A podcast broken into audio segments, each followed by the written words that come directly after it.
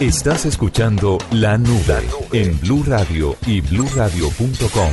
La nueva alternativa. Pues Murcia, le tengo un invitadazo esta noche en la nube porque resulta que, mire, eh, Álvaro Gutiérrez debió estar un poco con nosotros el día de hoy. Mintic tiene una aplicación que se llama Cine para Todos.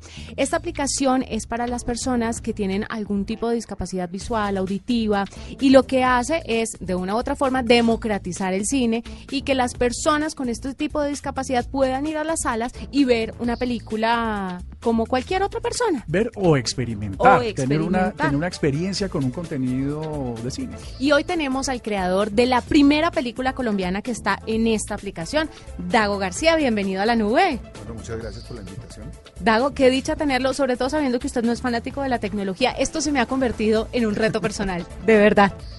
No, no, no, no, no, no es que sea, no es que no sea fanático, es que soy incapaz. Cuenta la historia, pero con el ímpetu, con el ímpetu que me contó la del televisor, por favor, solo para empezar. No, lo que pasa es que yo definitivamente pertenezco al mundo análogo y he tenido bastantes dificultades para integrarme al, contenido digital. Y le contaba antes, antes de empezar que eh, los mayores conflictos intrafamiliares que he tenido en, los, en el último año han dependido del cambio de televisor que hizo mi esposa hace un año. Le cambió de qué televisor a qué televisor. No, de un televisor incluso que todavía no- ni siquiera extra plano, sino que esos que tienen todavía una caja Cola. atrás. ¿Ah, sí? Y era el televisor donde yo dominaba la situación. Ahí podía ver el fútbol, ahí podía grabar, ahí podía hacer una cantidad de cosas. Y en, en- en- en un arrebato de renovación eh, familiar, mi esposa compró un, te- un televisor smart, ultraplano, más complicado que, que- que- que- que- que el teorema de Pitágoras y me destruyó mis, mis, mis, mis, mis- sábados de fútbol y mis domingos de fútbol porque no he podido entenderme con ese televisor. Y fue en consulto, o sea, No. usted un día se fue a ver eh, un partido y ¡pum! Sí, oh, sorpresa, mira lo que compré. Y yo. Lo primero fue miedo, ¿no? ¿Qué es esto? Y luego cuando ya tuve el control remoto en mis manos me di cuenta que íbamos a tener una relación bastante complicada y no he podido, no he podido dominar el televisor y entonces siempre tenemos discusiones bastante Es- álgidas alrededor del nuevo televisor y del control, sobre todo el control remoto. Pues imagínese para- la historia. Para nuestros oyentes, eh, Dago García es, nuestro vicepre- es uno de nuestros vicepresidentes en Caracol Televisión y gracias a él vemos horas y horas y horas de producción en televisores a través de Caracol Televisión. Sí. Uno, esta, esta historia como que no alcanza a dimensionarla. Eh, sí, definitivamente. de verdad es inverosímil. Bueno, Dago es libretista además y productor de televisión, como lo decía Murcia, pero también es el que está detrás de todas estas historias tan importantes que se llaman el paseo, la saga del paseo, que ya vamos en el 5 y seguramente llegará a 6, 7, 8, 9, 10 y hasta quién sabe cuánto más. Mientras que la gente lo siga viendo, Dago seguirá produciendo el paseo y es una película que, que entretiene a todo el mundo porque todos nos identificamos con ella. Y qué mejor que llegue a esta aplicación Cine para Todos. ¿Cómo empieza el Mintic a acercarse a usted, Dago, para que el paseo sea la primera película colombiana en estar ahí? Bueno, ya habíamos hecho unos, unos, como unos experimentos previos. Eh, habíamos hecho con, eh, no recuerdo exactamente qué película, pero creo que con el Coco. Habíamos hecho ya una, un, un primer experimento, pero era un experimento eh, controlado y eran unas funciones especiales para, para, para ver cómo, cómo, cómo se daba la, la cosa. Y los resultados de esas, de esas primeras experiencias lo hicimos con dos películas, creo que con El Coco y creo que con una película que se llamaba El País Más Feliz del Mundo. Y como resultado de esas experiencias, como que el, el Mintic decidió que era el momento de lanzarla ya al cine comercial. Sea, que no fuera eh, que las personas con limitaciones eh, estuvieran en un día específico por invitación, sino que estuviera abierto a quien quisiera hacer, ir a cine el día que quisiera, a la hora que quisiera, en la función que quisiera y en el teatro que quisiera. Entonces, eh, por fortuna para nosotros, la película que ellos escogieron, quizás porque los habíamos acompañado en este proceso, fue El Paseo 5 y finalmente eh, inauguramos la, la- tecnología de cine para todos con esta película, que por fortuna también fue una película que se comportó bastante bien en, taquilla. Dago, una, para, que nuestros oyentes se puedan hacer una, una imagen en su cabeza, cómo funciona la aplicación y si estás eh, circunscrita a la sala de cine, a la experiencia de sala de cine, o si yo la puedo sincronizar, por ejemplo, cuando el Paseo 5 ya está disponible en Caracol Televisión. Bueno, en, en- en la sala, en la sala de cine la, la aplicación funciona mediante eh, cualquier eh, teléfono o tableta. ¿cierto?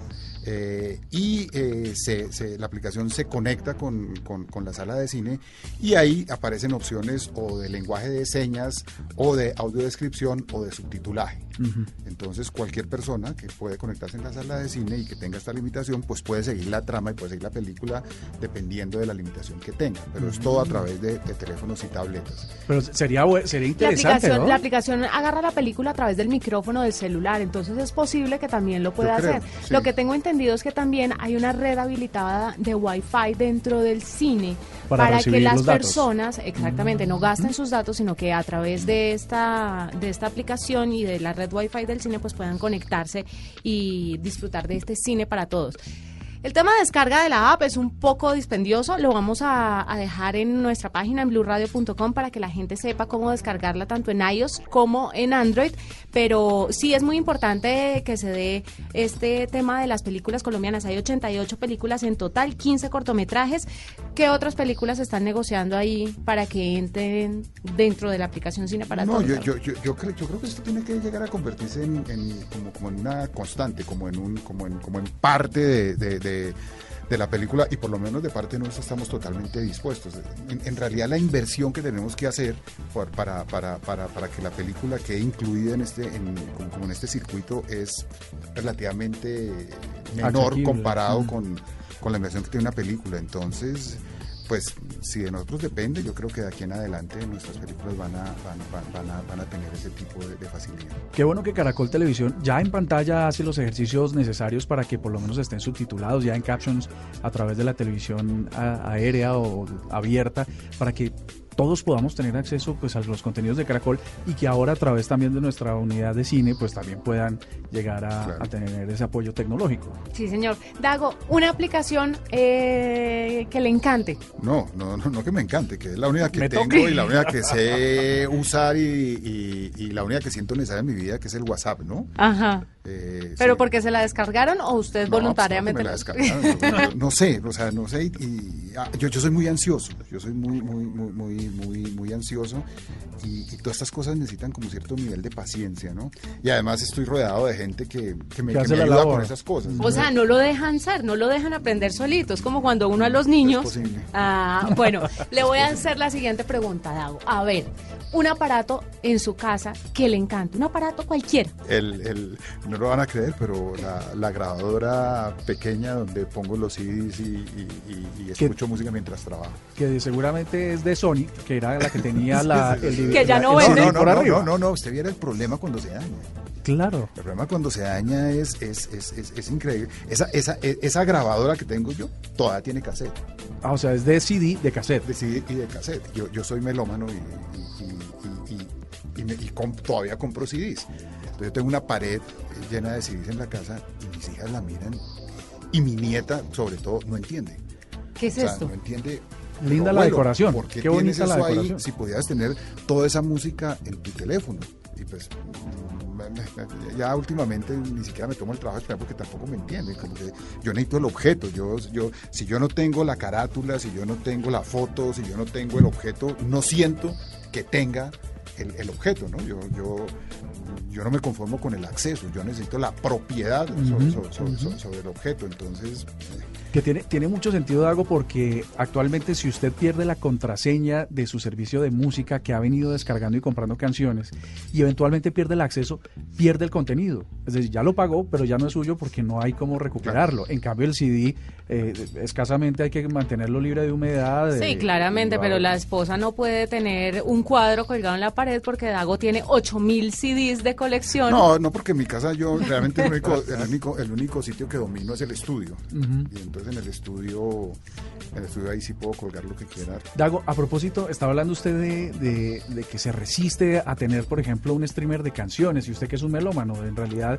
de hecho estamos que lo enganchamos aquí para un proyecto musical en Blue Radio, y es, ¿qué pasa? Porque pues su, su oficio y si su, su vida gira en torno al contenido audiovisual, a través de las películas, el cine, y que hoy han adquirido pues a través de Netflix, de HBO, No, de hay- Prime, de todos esos, pues una gran acceso a una gran cantidad de contenido. ¿Usted No, mire, mire, hay- una cosa que sí creo que es lo mejor que me ha pasado en los últimos 20 años. Y, ahora que lo mencionan, no lo había mencionado, que es YouTube. Ajá. Porque antes los, los, los, melómanos, por ejemplo, yo, yo, soy salsero, y es increíble que antes, antes fue una época en que, en que, en que buscaron poder oír algunos temas que se volvieron y algunas orquestas que se volvieron míticas precisamente porque nadie las tenía, porque nadie las podía tener. Yo me acuerdo que incluso, incluso cuando, en la época, yo fui jockey siete años de un sitio que se llama Quiebra Tanto. Y en esa época, claro, cuando uno conseguía un, tema que nadie tenía y que era muy famoso, uno, como los discos, los acetatos traían el, sello, uno rompía el sello para que nadie nunca supiera quién era, qué sello, ni nada. Y hoy en día es increíble, yo leo mucho de, música y hoy en día estoy leyendo y se menciona la orquesta de castellano, la orquesta de, de, cualquier tipo de orquesta, lo buscas en YouTube y está. Sí.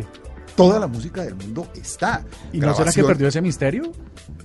No, pero sabe que a mí me parece fantástico. Hay unas canciones de verdad que usted escuchó en algún momento, se acuerda de la canción, pero ríase para conseguir esas ediciones especiales. Hay una canción que a mí me gusta mucho, la hacen Los Ángeles Azules en México. Que ríase pues quiénes son Los Ángeles Azules en México, es una banda mexicana, típica mexicana, y Julieta Venegas hace una versión de esa canción con un cantante de Caifanes y esa canción es imposible de conseguir, solamente la escucho en YouTube. Sí, es, increíble, pero para mí ha sido, entonces eh, leo, libros sobre música, mencionan la referencia musical y la oigo, eso, eso, eso, antes era absolutamente imposible. Y hubo orquestas, y hubo canciones, y hubo cantantes que se volvieron mito. Claro, pierde, pierde el, el, encanto del mito, ¿no? Porque se vuelve concreto es, por ejemplo, también el, Hace poco me reuní con mis compañeros de colegio, que hace, hacía como 35, como 40 años no nos veíamos. Y claro, hoy en día está la costumbre de grabar todo. Sí. De grabar todo. Y de tomarse fotos y de, todo. todo. Entonces, en un momento les dije, no, a partir de ese momento, nadie Toca va a tocarlos. Primero porque qué mamera que lo vean a uno borracho luego, no sé qué. Y segundo porque nos vamos a quedar sin esa posibilidad del mito que es estar contando las historias. Lo que pasó en esa reunión. Además es que acuérdense que el mito es una, es, una combinación de verdad e invención. por, eso el mito no es ni mentira ni es verdad, es mito. Y uno siempre que cuenta las historias de familia o de amigos... Le mete su picantico. Exacto, las va cambiando y las va cambiando y las va cambiando. Son historias vivas. Cuando eso se vuelve concreto porque lo grabaron, se pierde esa posibilidad de disfrute de que cuando lo vuelva a contar le invente otro pedacito. Sí, o que le diga, yo ya me la sé. No, yo la tengo en Facebook. Yo grabé el video. Yo ya la vi, sí, me la encontré en YouTube. Tiene todo eh, no, no, no, nosotros fuimos de los pioneros en, en Colombia, digo, con, con, mis compañeros de universidad, de las grabaciones de primeras comuniones y de piñatas con cámaras de video en los 80. Video, eh, Super VHS. no, Betamax. Ah, Betamax. En esa época no existía, no existía. Claro, más atrás. No, existía. Usted contaba, la, tenía el, la maravilla del, del álbum de fotografía donde usted contaba la historia, pero a partir de las fotos. Entonces usted veía la foto y decía, ah, sí, esta es la foto, no sé qué, y luego pasaba, ay, aquí se emborrachó, no sé qué, y acá, ra, ra, pero usted tenía la voz de la narrativa, usted. Cuando empieza a registrarse, usted pierde la voz de la narrativa porque se vuelve concreto y está acá. Sin hablar de perder la memoria, ¿no? Porque ya la gente no recuerda eh, situaciones, nada, porque todo está grabado y todo está registrado. Yo creo que la, traslada la memoria a, una memoria, pero creo que lo que, lo, lo, que lo que se puede perder realmente es el, control de la narrativa y de poder inventar. Es que yo, yo, yo tengo una cantidad de historias con mis amigos de, de, de, de cómo los cuentos han evolucionado, de, lo que sucedió a lo que termina contándose. Claro. Y eso es solamente posible cuando, cuando no hay un registro, cuando hay un registro de la Entonces, ese, ese día con mis compañeros les dije, nada, a partir de ahora, cuando ya me sentí un poquito chapete, ya que nada, teléfonos acá, y mire que funcionó, hace poquito nos volvimos a, reunir, y, en esa fiesta, y uno ya sabe dónde está inventando y dónde es verdad. Dago, y mm, con el tema del cine, Mm, ¿Usted siente que el cine antes era mejor o ahora? Con todas las tecnologías, las nuevas formas de grabación, los nuevos formatos. No, yo creo que definitivamente el, en mi concepto el cine es mucho mejor hoy en día, sobre todo porque las nuevas tecnologías le permitieron acceder a la narrativa cinematográfica a muchos sectores que antes no podían. Usted no se imagina lo que era hacer una película hace 25 años. Mm. Cuando empezamos que hay que hacerla en 35 milímetros, la mitad de los procesos se hacían en- en- por fuera del país, había que sincronizar la imagen con el sonido. Usted veía todas las películas colombianas fuera del sync, no se oían. La- eso, era, eso era una... dicho, Era una, era, realmente era un, eh, No, un eso reto era a un la capacidad humana. Y nunca quedaban bien. Y bueno, y le traslado la pregunta a la música. ¿Cuál música era mejor, la de antes o la que se está haciendo ahora? Porque estoy de acuerdo con lo del cine, pero la música hoy está se siente un poco más manipulada, ¿no le parece? Sí, lo que pasa es que yo soy, ahí sí, yo no soy la persona más eh, indicada porque yo soy un radical.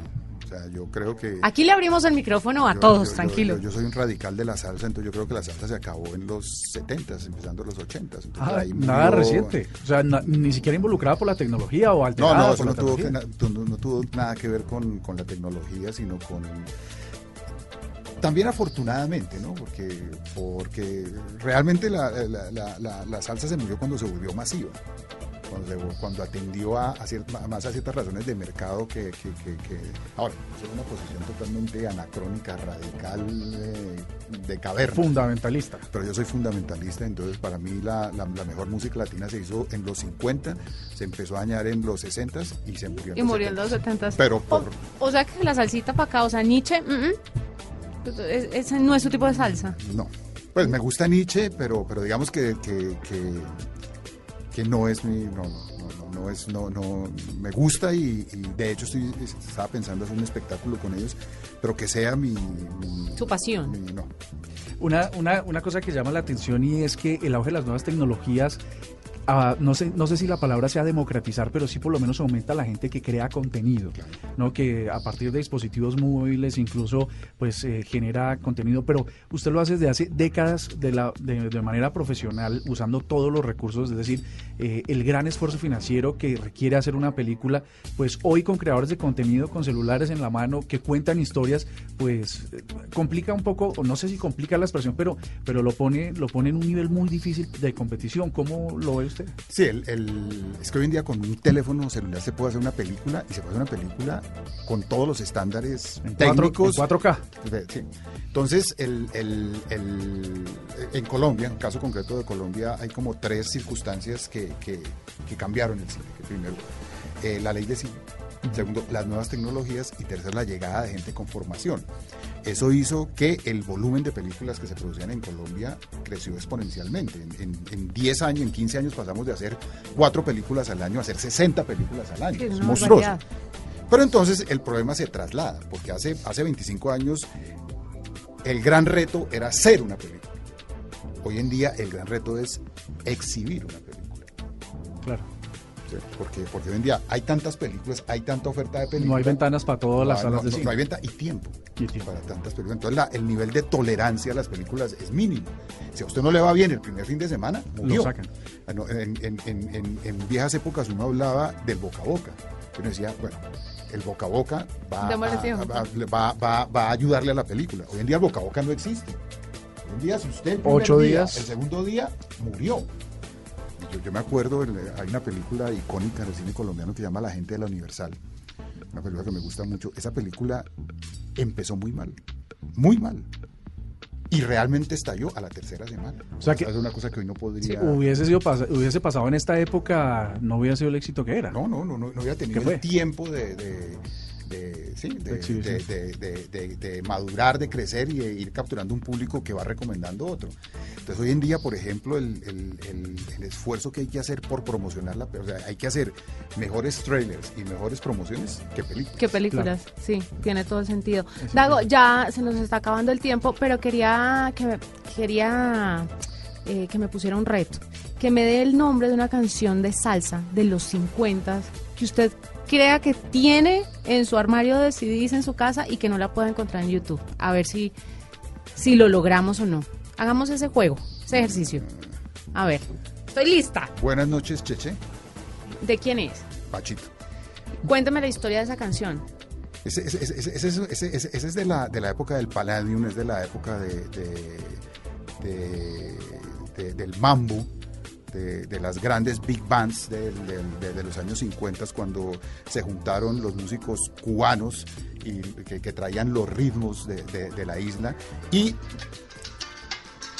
y, la, y la gente esa, esa, esa, esa, es la versión eh, grabada.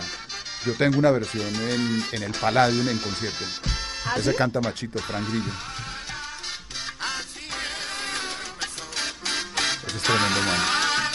Man. Es, increíble, por ejemplo, en términos, en términos, que esa era una pregunta que me, me causa mucha curiosidad. Ah, seguramente hay una canción que usted encontró en YouTube y después decía, no, esta canción no está porque los derechos y la cosa, y se perdió el contenido.